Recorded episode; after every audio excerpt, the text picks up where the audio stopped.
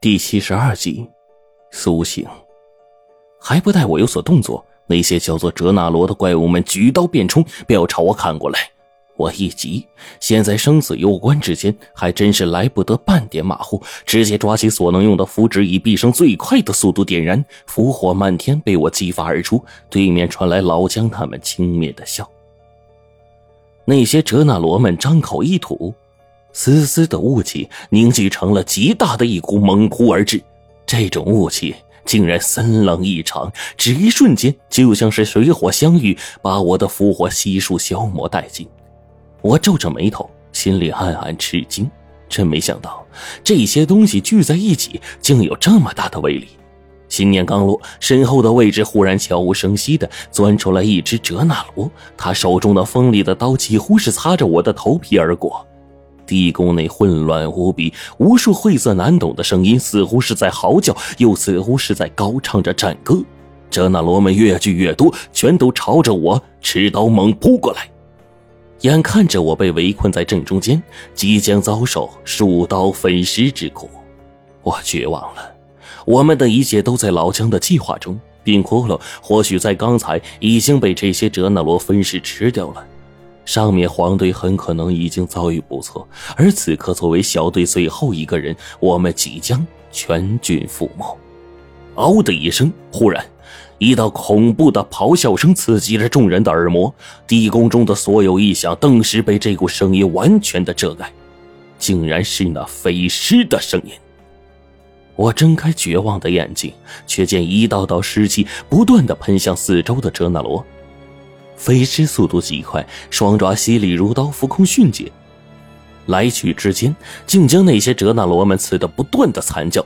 还不待我有所动作，忽然一股剧烈的湿气将我锁定，我根本无法动弹，便被一个恶臭的风包裹住，整个身子飞向了半空。脚下的风将我裹住，一双恐怖干瘦的爪子正箍紧着我的双臂。没想到。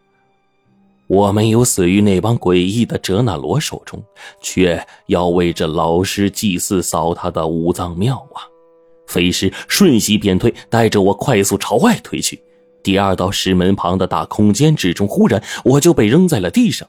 一道熟悉的声音响起，我揉了揉我的耳朵，以为自己听错了。你没事吧？冰骷髅淡淡的声音传来。我不可思议的一把抓住暗中那人，质问他：“你？”骷髅，你你你居然没死，你没事吧？我没事。冰骷髅淡淡的说。我接过他递过来的电源，打开电光的一瞬间，却见到了不可思议的一幕。那只恐怖到极致一般的存在，方才把我抓过来的飞尸，此刻正低着头站在冰骷髅的面前，仿佛是一个低贱的仆人，不敢目视主人一般。冰骷髅再看一眼老师，一摆手，阻止一事。不要让他们走出石河。老师喉咙如破风一般的嘶吼了一句，瞬息飞至。我呆滞的目光盯着冰窟窿，就这样看着他。此刻的冰窟窿也这样看着我。这这这这这这这这这这飞尸怎么怎么听你命令啊？我不可思议的问他。冰窟窿并没有回答这句话，而是举起手：“你会安全的从这里出去的。”我看到冰窟窿的手。还正要迟疑，但见他纤细手指变作手刀就要落下的那一刻，我急了。这家伙有秘密，但他不想让我知道，而不让我知道的唯一办法就是，我偏头要躲，却发现这根本是迟疑的。我的速度再如何快，也快不过冰窟窿啊！那一瞬间，我是绝望的，有迷茫，有不解，有太多的情绪。我想不明白冰窟窿为什么要对我这么做。然而，冰窟窿的手刀落下来了。小心！冰骷髅忽然喊道：“我很庆幸他的手到最后没落下来。”这一刻，我被他猛地扑倒，往一边翻滚而去。脑子里刚才的事情还没完全反应过来，我便看到了不可思议的一幕：我们正前方的位置似乎有一个庞然大物，他行走在第二道石门之内，庞大的身躯将那些铺满角落的石等石桌碰得轰隆隆直响。这究竟是个什么东西？小心！冰窟窿轻微提醒，我心中一动，原来他并不是要真的杀我，他说要我安全的从这里出去。刚才他是为了打昏我，我心里回想起刚才的事，却忽然被一个怪物般的嘶鸣给打破。那是蛇的声音。我绝对不会听错。从小到大，在秦岭山中待了这么多年，小到手指，大到暖水瓶粗细的蛇，我都见过。这种声音，我怎么会不认识呢？分明是蛇吐信子的声音。而方才的声音那么大，这条蛇究竟得有多大呀？声音刚落下，腥风忽然而至，冰骷髅叫道：“快跑！他发现我们了！”我急忙问道：“往哪里跑啊？”石门外就是血水，蛇群往第三道石门里跑。冰骷髅大叫，我也没了主意，跟着他急忙的往前跑。细微的手电光束在黑暗之中太过于渺小了，仅几十米的路却让我摔了四五跤。我骂道：“这这地宫里不是有一只飞尸吗？特姥姥的，啥时候天降奇兵，又来这么一个庞然大物？”冰骷髅紧跟着说：“火神崖洞的图腾被破，有东西已经钻进来了。”我大骇，这些就是老姜他们说的，趁机想要分一杯羹的那些东西。我不由得恍然，这么庞大的东西都出来了，那上面黄队他们岂不是？快走！冰骷髅拉上我，奔跑如风，一路的往台阶上跑。我只恨自己腿伤长了，跑得太慢。转眼才往上跑了不到一半，后面那些恐怖的声音混杂着腥风，却突然袭来，惊得我心中慌乱如麻。他来了！我叫道：“冰骷髅顺势将我一推，两个人一人倒向了一面。我瞬间感觉一条极大的东西擦着我的身体过去，刮得我身上一股钻心的疼。那声音就在四周。冰骷髅顺势一开灯，我顿时看见了恐怖的一幕。那是一条直径超过了两尺粗细的黑色大蛇，浑身的鳞甲图案像是云纹，每一个鳞片竟然是由钢铁打造似的。”上面散发着金属一般的光泽，这条蛇丝毫不下于十几米身躯，猛然窜上台阶，立刻回头要再扑过来。冰窟窿猛然的取出手上的铜针，猛扑了上去，对准这个大蛇的尾部，直接就扎了下去。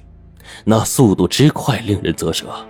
只见冰窟窿两个纤细的手腕快速运转，手中的双针瞬间已经起落了无数遍，在蛇身上留下了一大串的血洞，鲜血便淌了出来。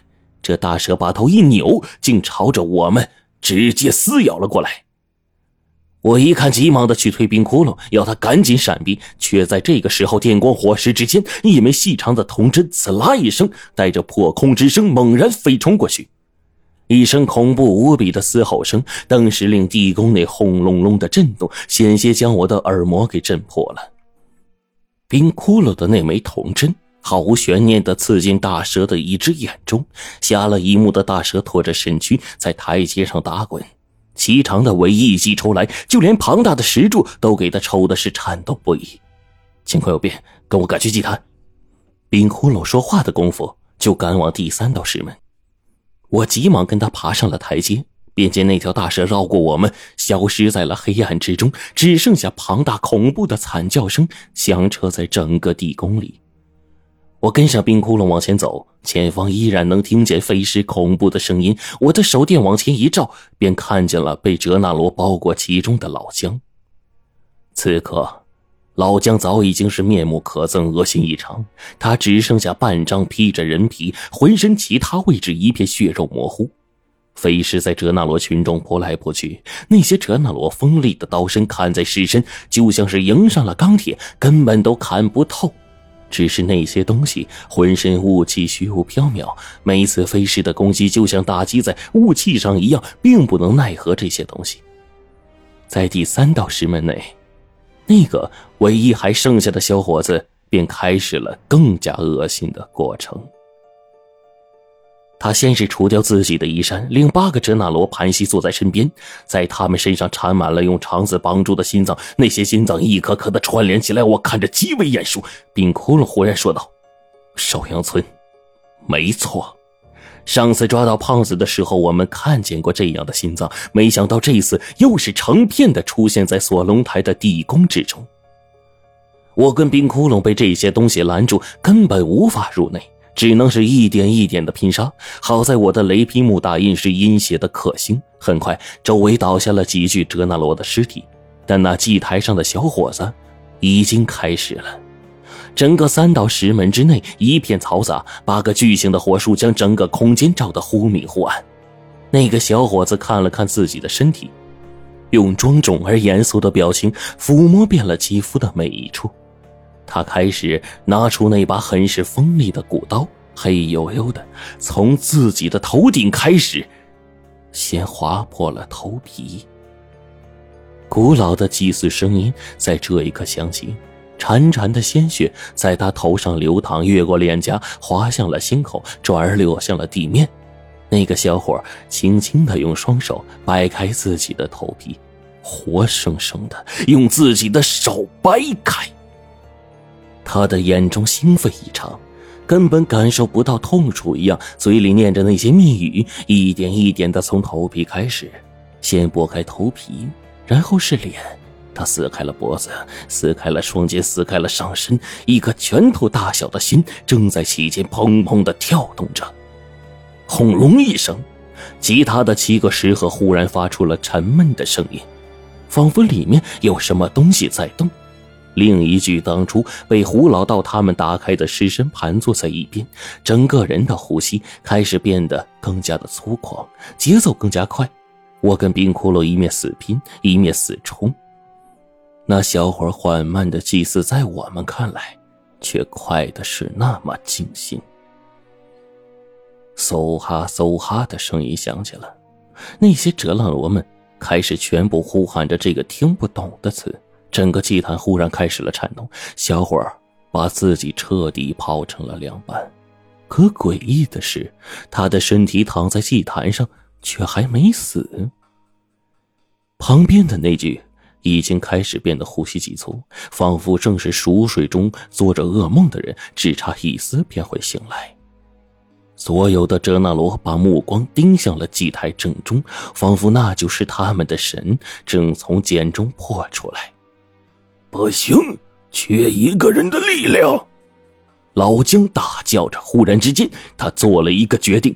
手中拿出了一把骨刀，划开了自己的头皮。八具尸体的呼吸声忽然就断了。